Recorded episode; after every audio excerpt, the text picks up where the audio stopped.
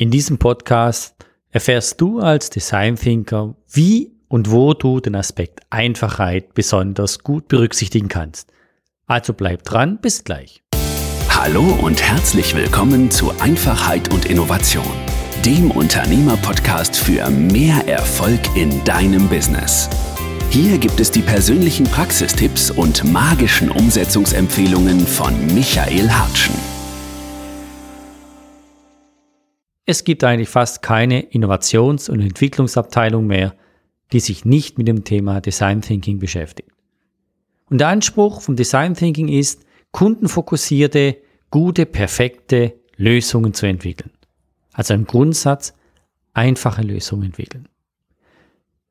Der Design Thinking Ansatz gibt uns eigentlich wie ein Rahmen, wie ein Rezeptbuch dazu. Was jedoch nicht direkt vertieft wird, ist, was heißt eigentlich genau Einfachheit und ergänzende Hilfsmittel, die ich eigentlich benötige, um genau in diesen Prozessschritten vom Design Thinking speziell den Fokus Einfachheit anzuwenden. Für all die, die im Design Thinking noch nicht so fit sind, noch nicht so viel gehört haben, hier vielleicht nochmal kurz die wesentlichen Schritte. Es sind iterative Schritte, also nicht ein Wasserfallmodell, sondern eher ein Ablauf, wo man auch immer wieder ein, zwei Schritte zurückgehen kann, um zu prüfen, ob man wirklich das, was man erreichen wollte, erreicht hat. Oder die Qualität des Ergebnisses wirklich so ist, wie man es eigentlich benötigt. Der erste Schritt im Design Thinking geht es eigentlich ums Verstehen. Also das Problem, warum und wie, um was geht es genau. Der zweite Schritt heißt beobachten, also analysieren, aufnehmen, Bedingungen erkennen und der dritte Schritt, Standpunkt definieren, also das Verarbeiten, das Herausnehmen, das Identifizieren und Erkennen der Gesamtsituation. Das ist die Basis, wo in dem nächsten Schritt, also im vierten Schritt, es darum geht, eben Lösungen zu entwickeln, Ideen zu finden. Wie kann man das, was man erkannt hat, beim Standpunkt definieren, verarbeiten, um Lösungen zu entwickeln Basierend auf dem fängt man an, eigentlich Prototypen zu bauen, Prototypen, wir sagen auch teilweise Prototypes zu bauen und relativ schnell zu testen als letzter Schritt, inwiefern das, was man vorher angenommen hat und das, was man jetzt gebaut hat, eigentlich zusammenpasst. Entspricht das wirklich dem Bedürfnis von dem Nutzer, von dem erkannten Kunden? Haben wir das richtig abgebildet?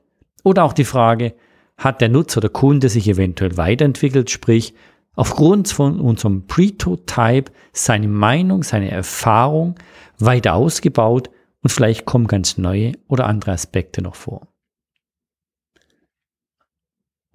Gehen wir vielleicht zum ersten Punkt, nämlich zum Verstehen. Eigentlich ist die Frage, wie starte ich überhaupt? Und warum starte ich einen Design Thinking Prozess? Also, was ist für ein Bedürfnis da? Was für ein Mangel? Was für ein Problem? Und hier hilft uns schon eigentlich der Aspekt der Einfachheit weiter. Wenn wir die Brille der Einfachheit aufsetzen und wir erkennen Situationen, in denen ein Kunde sich überfordert fühlt, in dem vielleicht ein Mitarbeiter merkt, oh, die Prozesse sind wirklich nicht für uns geeignet, sie sind mühsam, sie sind langwierig, sie haben den falschen Fokus, wie wir uns das eigentlich vorstellen, dann sind das genau die Punkte, wo man einsteigen sollte. Also bevor man eigentlich überhaupt schon zum Verstehen kommt, nämlich das Initialisieren, der Vorschritt zum Design Thinking Prozess zu starten, hier startet eigentlich schon das Einfachheitsdenken. Denn das Einfachheitsdenken und das Erkennen von derartigen Situationen, die nicht einfach sind, die sind perfekt, um einen Design Thinking Prozess zu starten. Ein kurzes Beispiel zu nennen. Ich war mal kürzlich in einem so Selbstbedienungsrestaurant, wo man einen Kaffee rauslassen konnte in einem ganz normalen, üblichen Kaffeeautomat. Und da stand auf einmal ein Glas Kaffee, ein Latte de Macchiato, vollkommen übergelaufen.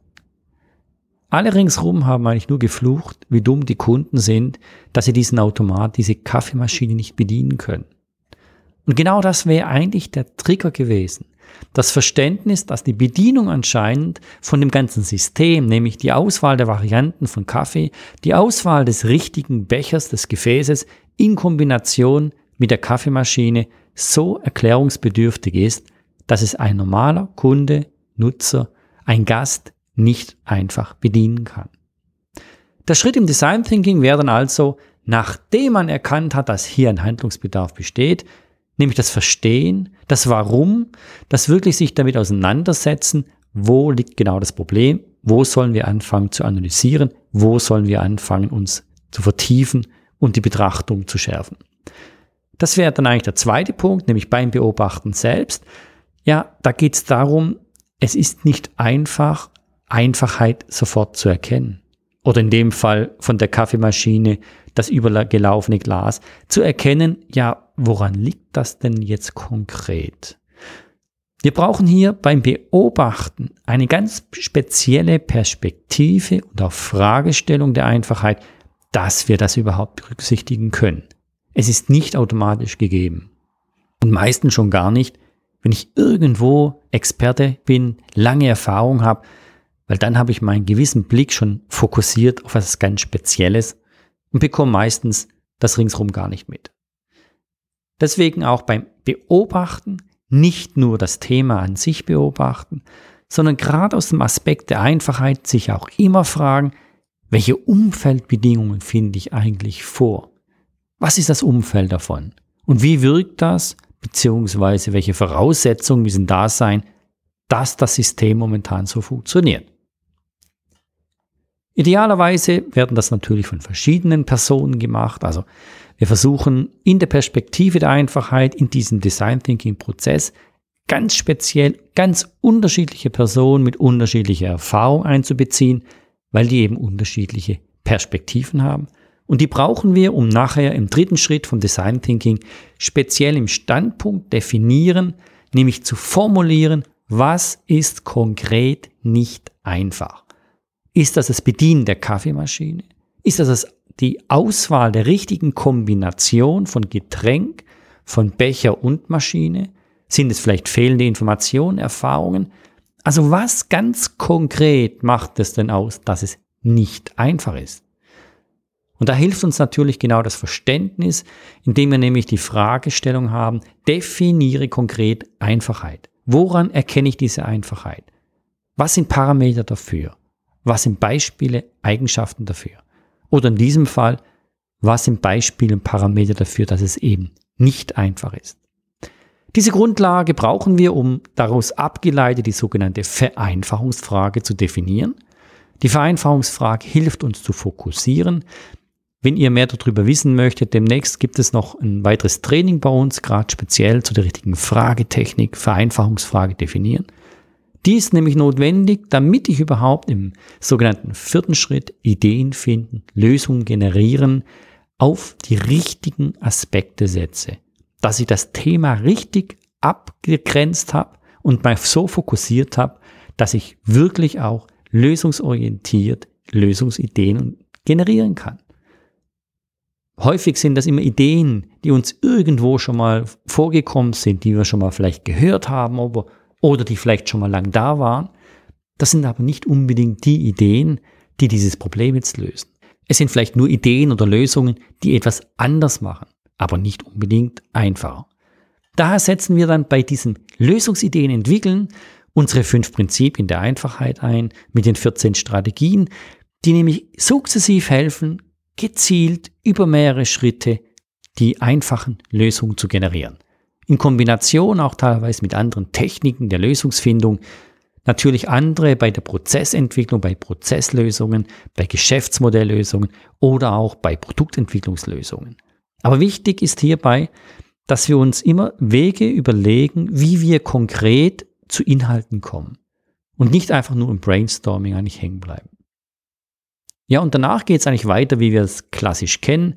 Wir haben unsere Auswahl an verschiedenen Varianten von Lösungsideen, fangen an, diese zu priorisieren, fangen vielleicht auch an, eine gewisse Auswahl zu treffen von unterschiedlichen Lösungsvarianten und wir sind eigentlich Fans davon, dass wir nicht nur ein Prototyp für eine Idee machen, sondern dass wir vielleicht zwei, drei, vier unterschiedliche sogenannte Pretotypes machen.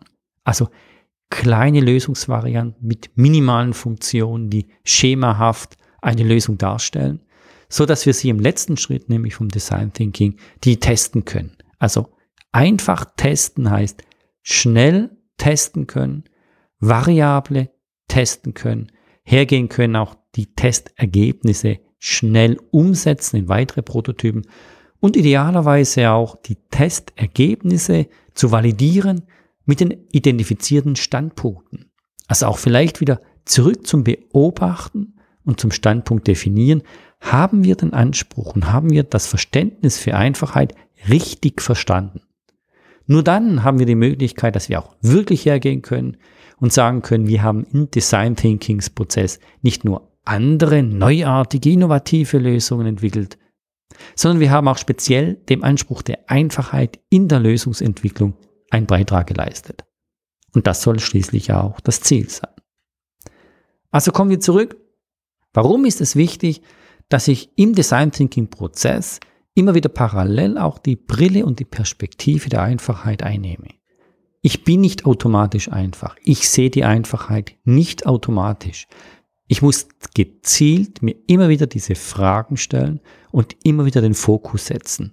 Und den muss ich ganz speziell herausheben, weil nämlich genau über diesen Punkt der Einfachheit wird häufig diskutiert, er wird ganz unterschiedlich interpretiert.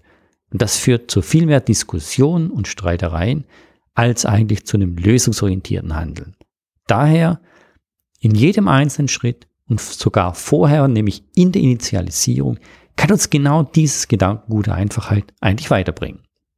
Gut, jetzt die Frage an dich. Was kannst du konkret tun?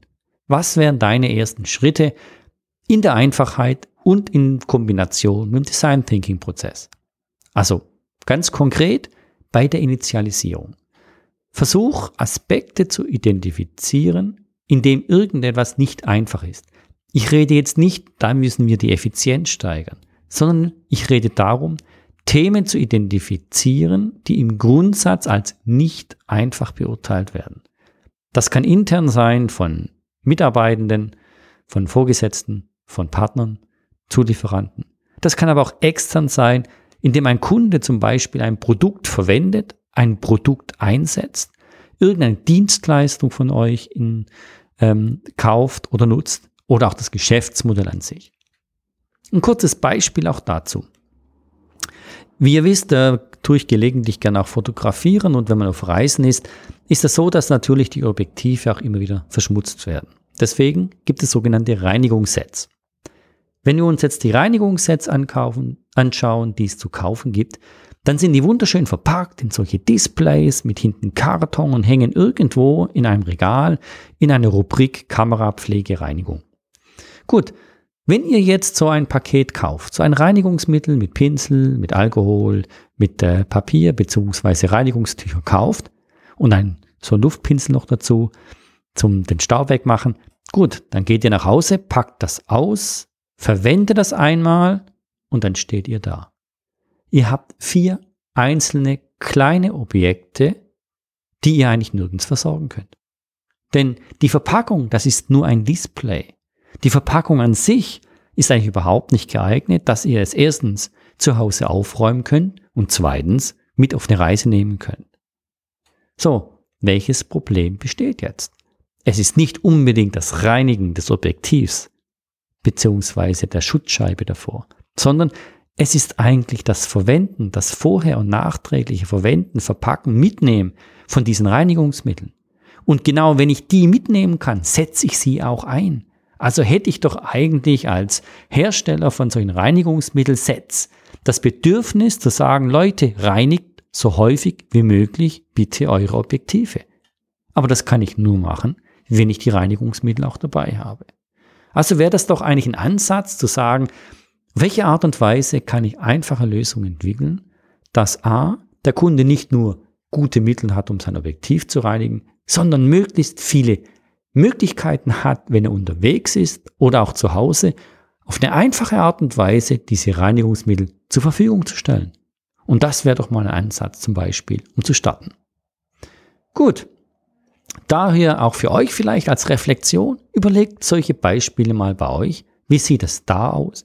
Wie könntet ihr eine Initialisierung hin zu so einem Thema Design Thinking speziell bezogen mit dem Fokus der Einfachheit starten? Drei Tipps. Dinge, die mühsam sind.